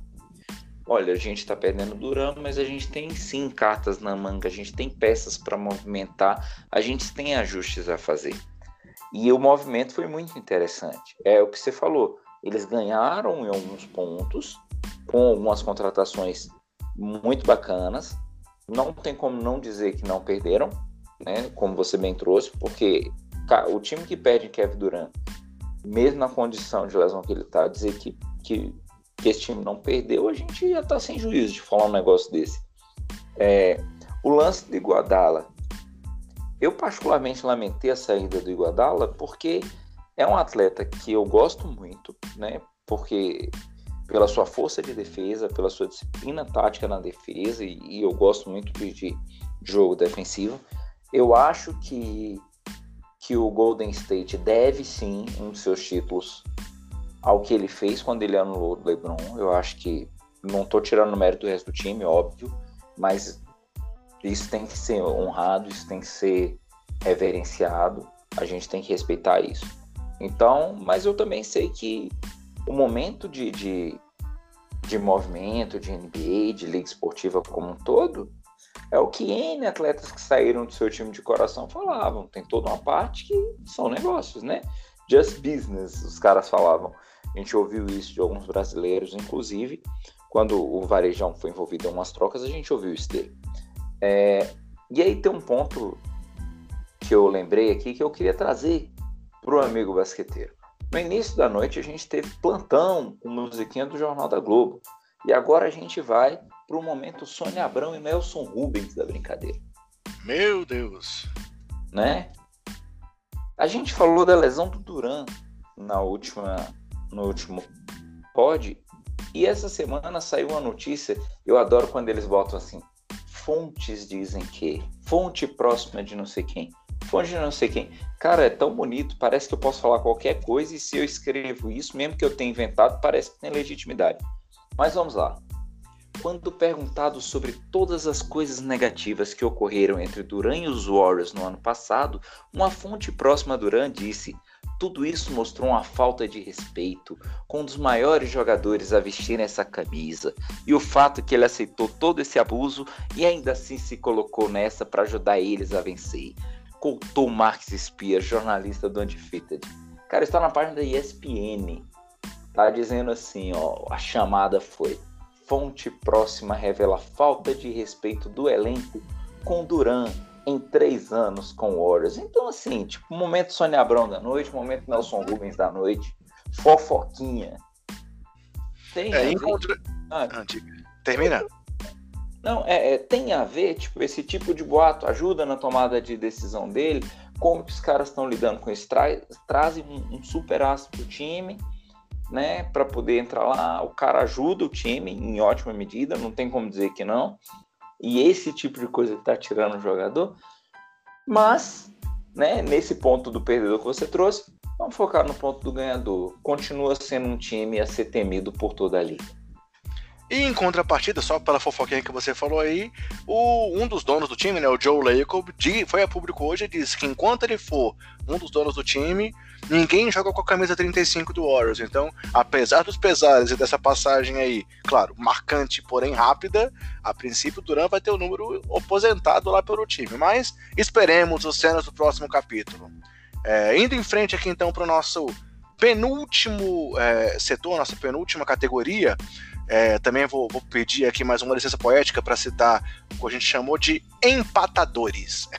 São aqueles times que muitos deles é, é, evoluíram, como tem muito time que evoluiu como um todo, e a temporada promete muito equilíbrio, alguns times mantiveram seu patamar. Então a gente chamou de empatadores os que mantiveram seu patamar, apenas com pequenas variações no seu elenco e por isso foram enquadrados assim por nós. E aí, o primeiro time que está na lista de empatadores é o time do Diana Pacers, que apesar de, claro, talvez o grande reforço que eles vão ter, talvez não, certamente o grande reforço que eles vão ter vai ser a volta do Vitor Oladipo, eles conseguiram trazer o já citado por nós, Malcolm Brogdon, que vai ser uma peça aí que pode ser muito importante é, para a rotação do Pacers, em contrapartida perderam aí o Darren Collison que se aposentou, trouxeram o TJ Warren, lá do, do Phoenix Suns, que foi o sexto homem de muita qualidade lá em Phoenix e talvez até assuma a posição de titular aí da ala do, dos Pacers, e trouxeram Jeremy Lamb do Charlotte, então como três grandes reforços. Além disso, tem a volta aí do, do Oladipo, como a gente falou,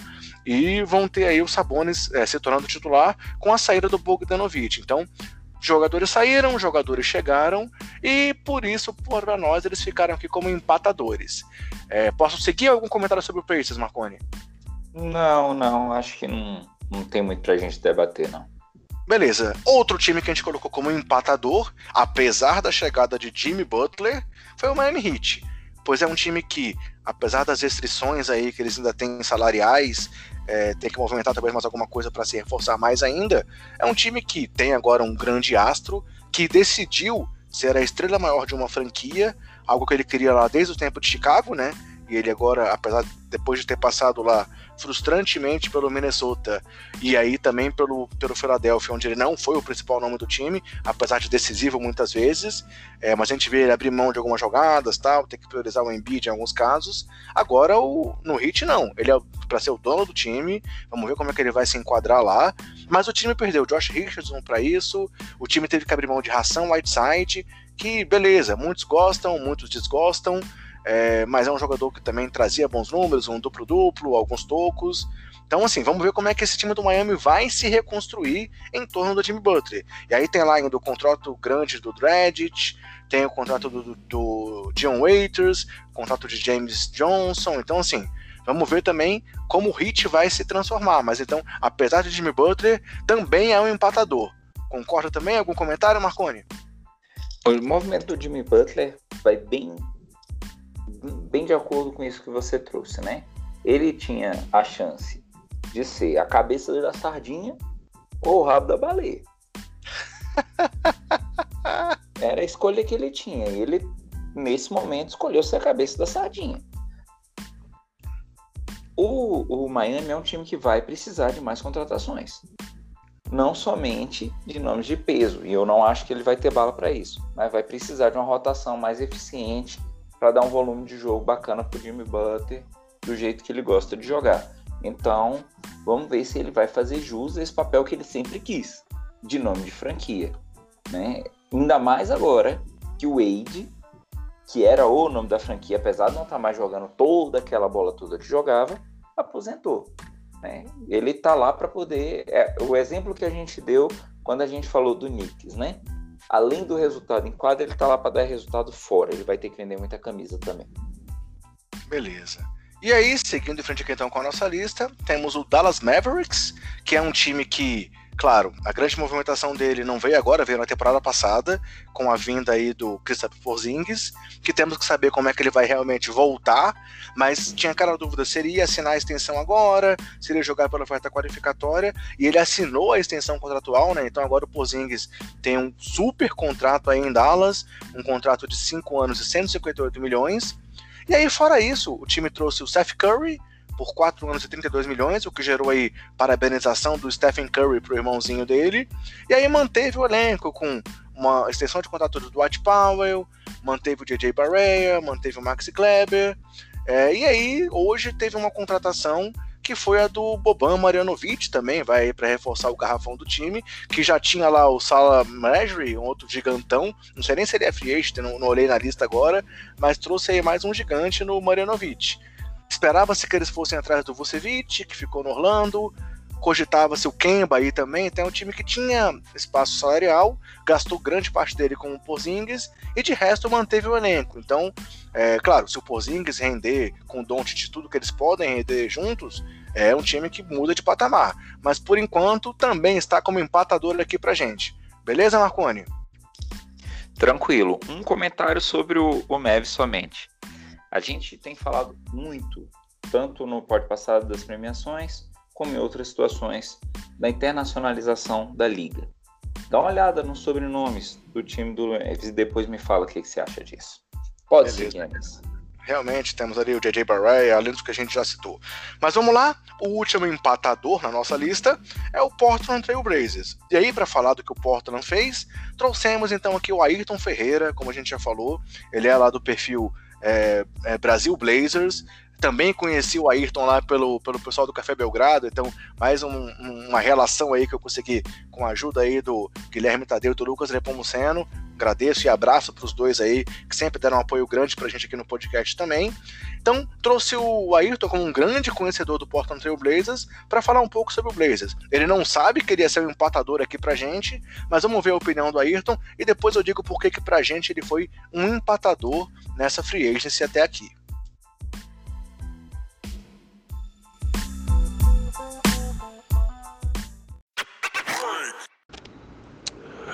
Fala André, fala Marconi, fala galera que ouviu o podcast de basqueteiros. Muito feliz por estar na 42 edição. É, sou muito fã de vocês. É, meu perfil no Twitter, para quem quiser seguir, para quem pode ser torcedor do Portland, quiser trocar uma ideia, é @brasilblazers, é o segundo maior perfil sobre a equipe no país. É, vim falar um pouco sobre o que, que o Portland fez nessa free agency e o que, que pode mudar para a próxima temporada. Depois a gente conseguir ter chegado numa final de conferência enfrentando Golden State Warriors e conseguindo jogos épicos contra Oklahoma, contra Denver, duas das grandes equipes da liga. O Portland se mexeu. O Shape, depois do péssimo do péssimo free agency de 2016, fez a melhor da, dele como GM do Portland. A gente trocou alguns jogadores que estavam recebendo muito e que contribuíam bem, mas que infelizmente a história acabou, como o Mo Harkless, o Mars Leonard, esses dois aí para Miami. Evan Turner, que foi para Atlanta, em troca, a gente conseguiu Kent Bazemore, que é um ala bem defensivo, contrato alto, mas expirante. E também conseguimos Hassan Whiteside, que é o pivô, uma vez que a gente não conseguiu renovar com o Anis Canter e perdemos também o Seth Curry na, na Free Agency. O Whiteside é um grande pivô, é um cara que me lembra muito o jeito que o Nurkic chegou em Portland, totalmente contestado, com muita gente achando que ele não ia fazer muita coisa. O, Evan, o Bazemore vem para mostrar um basquete muito diferente do que o Evan Turner fazia, tentando mostrar uma grande chance aí, é da mesma temporada que o Lillard entrou no, no draft. E eu acredito bastante que a gente consiga evoluir. O Rudy vai virar titular, isso vai abrir espaço para moleques novos aí como Zach Collins, até mesmo Nasser Little e o Anthony Simons, que foram escolhas do draft que o Portland pode tentar utilizar no, nessa próxima temporada. Estou muito confiante, muito alegre são três inspirantes e tem que também lembrar que nosso principal jogador e o principal jogador da história do Blazers, na minha opinião, Damian Lillard renovou por mais seis anos no mínimo. Então é isso, vai engessar o nosso cap, mas ele merece. Galera, continua ouvindo esse podcast, é sensacional. Estou muito feliz, sempre que precisar, pode contar comigo. É nóis.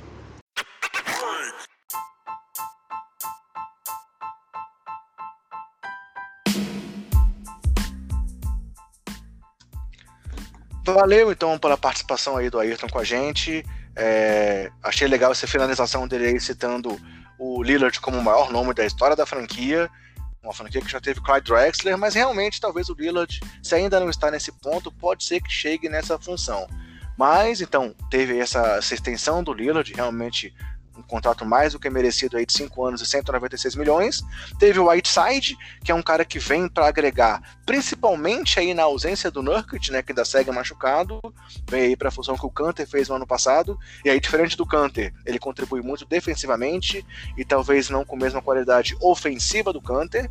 É, renovou com Rodney Hood, trouxe o Kent Bazemore, que é um cara que vai ajudar aí na, nos arremessos de perímetro, para substituir principalmente a saída do Seth Curry, com mais é, é, consistência e mais volume provavelmente, e trouxe o Mario Ezonia, que ano passado teve aquelas duas jogadas de efeito lá, enterrando diante do Giannis e dando um toco no LeBron, vai que ele garante algumas, alguns highlights pro Porter esse ano também. É, mas, vamos lá, é, o Lillard já estava lá, o Whiteside chega para substituir aí o Nurkic, mas não é um cara que vamos ver como é que ele vai se encaixar no time após a volta do Nurkic. Então, apesar dos pesares, pra gente o Portland é um empatador. Beleza, Marconi? Alguma complementação? Só um comentário sobre a questão do Portland quanto empatador que me preocupou foi um comentário seu antes ainda da fala do Ayrton Ferreira. Que você disse que não avisou para Ayrton que ia colocar o time que ele torce na condição de empatador. Cara, quando você chama alguém para falar aqui, o time do cara sempre tem que ser listado na condição de vencedor. Sempre. Senão o cara vai se magoar e não volta mais. Pelo amor de Deus, velho. Antes de botar o pod no ar, antes de divulgar lá no Anchor, no Spotify, em todos os canais que o amigo basqueteiro já acompanha a gente, manda o WhatsApp pro cara explica que houve um grande engano e tal. Paraná explica pra ele. Ainda mais que ele disse que é fã do nosso trabalho, isso, né, não. Ainda mais que ele disse que nosso trabalho. Obrigadão então valeu, cara. Apesar que o time é um empatador, é um time que tá aqui no nosso coração.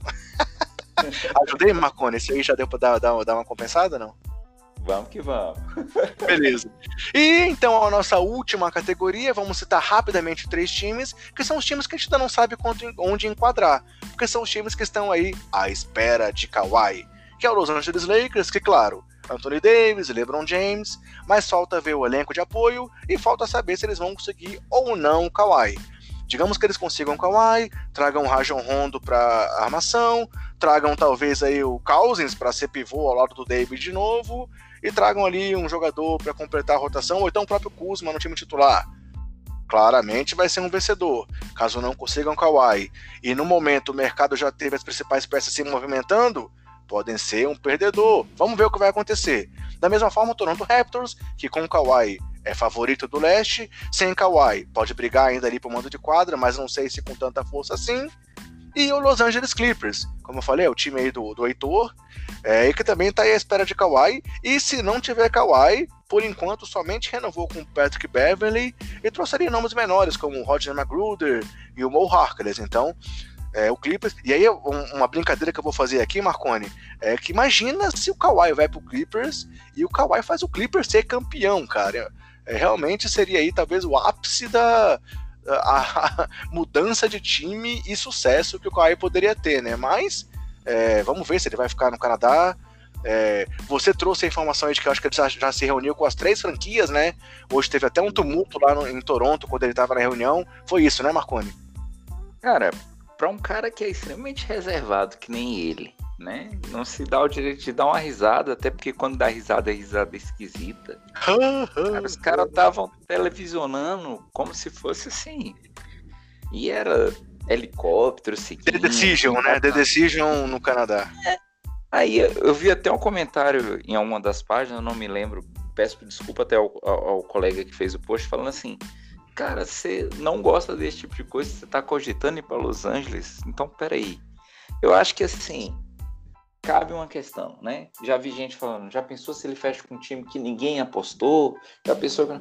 Vamos fazer o seguinte, vamos fazer um bolão, André, eu e você. Quem perder vai ser valendo o quê? É, é, é...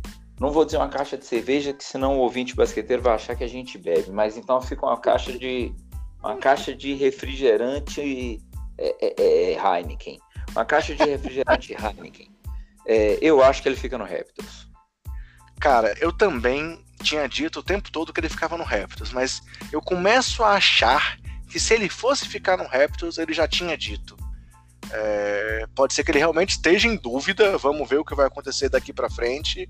É, o fato dele, dele, ter dito aí hoje que não vai divulgar ainda o resultado é uma coisa que é ruim para as franquias, mas que, cara, tem que ter explicação. O cara tem que estar tá na dúvida, senão não tinha por que ele tá fazendo tudo que ele tá fazendo. Então, é, só para ser do contra, é, eu vou votar que ele vai pro Lakers. Eu acho. Não, desculpa, então... Clippers. Vamos lá, tumulto, Clippers. Vamos dizer, eu fiz essa brincadeira aí de que como seria incrível ele levar o Clippers ao título, então vamos dizer que ele vai deixar também LeBron James e Anthony Davis na mão. E eu voto que ele vai ainda mudar tudo aí e vai pro Los Angeles Clippers. Então, valendo uma caixa de refrigerante Heineken, porque a gente não bebe cerveja. Não é bico seco, quem ganhar divide com o outro. Eu aposto no Raptors e você aposta no Clippers e valendo e vamos acompanhar e vamos ver o que, que vai dar nessa liga. Ou seja, é uma aposta que só vai garantir que os dois ganham, né? Mas tudo bem. Vamos lá. é, finalizando aqui rapidamente, então, a nossa análise. Esses foram os times que a gente trouxe. Porque não vale a pena citar, por exemplo, que o Spurs levou o DeMar Carroll, que o Buzz levou o Tadeusz Young, o Wizards levou o Isaiah Thomas, o Memphis levou o Egodala, O Kings renovou com Harrison Barnes. O Suns levou Ricky Rubio e Dario Saric. Orlando levou o grande Alfaro Camino. O KC renovou com Ernest Lowell. O Minnesota Timberwolves é, levou o Jordan Bell. Detroit levou o Derrick Rose. Uma lágrima escorre do meu rosto aqui ao imaginar o Rose do Detroit Pistons. O Denver renovou aí, fez uma extensão com o Jamal Murray. E aí, só um parêntese aqui, né? Denver Nuggets, lembre-se do Denver. Foi um time que já brigou nas cabeças lá na temporada passada, está mantendo o elenco praticamente todo e vem forte por aí. Talvez tenha a volta já do Michael Porter como um jovem que veio no último draft com muito, muito promissor lesionado. Tem o Bol Bol aí que eles apostaram, saiu só na 44 escolha lá pelo Miami e foi para Denver também como uma aposta. De olho no Denver na temporada, hein, galera? Dizer que o Charlotte Hornets levou o Terry Rozier, que o Atlanta Hawks levou Evan Turner e que o Cavs até agora não levou ninguém. Mas são só breves palavras, não vamos entrar na análise desses times. Peço desculpas aí aos fãs desses times que não vão ter uma análise detalhada aqui no Basqueteiros, mas novamente, acompanhe o nosso Twitter que vamos falar muito desses times. Podemos dar como encerrado o assunto aqui agora, Marconi, dizendo apenas que Kawhi está no mercado ainda, DeMarcus Cousins está no mercado ainda, e aí, depois disso, só alguns nomes menores. Tá, Marcos Morris pode ser um nome também considerado aí importante. Mas fora isso, é Jeremy Lin, Hammond Felton, Quinn Cook, é, Holden Jefferson, Patrick McCall. Ah, tem o Danny Green ainda também disponível. Kenneth Farid, é, já veio o Magui, Greg Monroe. Nomes que não são os principais, né, Marconi? Podemos dar como encerrado, então, a análise até agora da Free Agency? Fecha a conta e passa a régua. Então vamos agora aos nossos agradecimentos, curtinhas e considerações finais.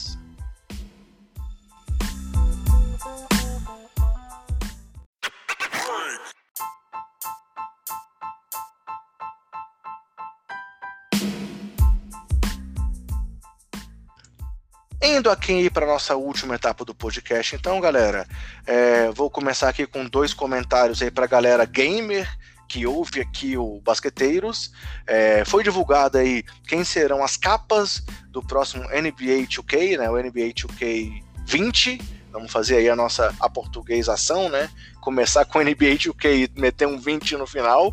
É, as capas serão com Anthony Davis, mais uma vez em um jogador que muda de equipe na capa do jogo, é, meio que a maldição sendo confirmada agora de forma contrária, pois a troca aconteceu antes da, da mudança, mas lembrando aí que a gente teve Kyrie na capa e mudando de time, LeBron na capa e mudando de time, é, DeRozan na capa mudando de time, agora o Davis mudou de time e foi para a capa, e na edição especial teremos uma homenagem mais que merecida do Wayne Wade.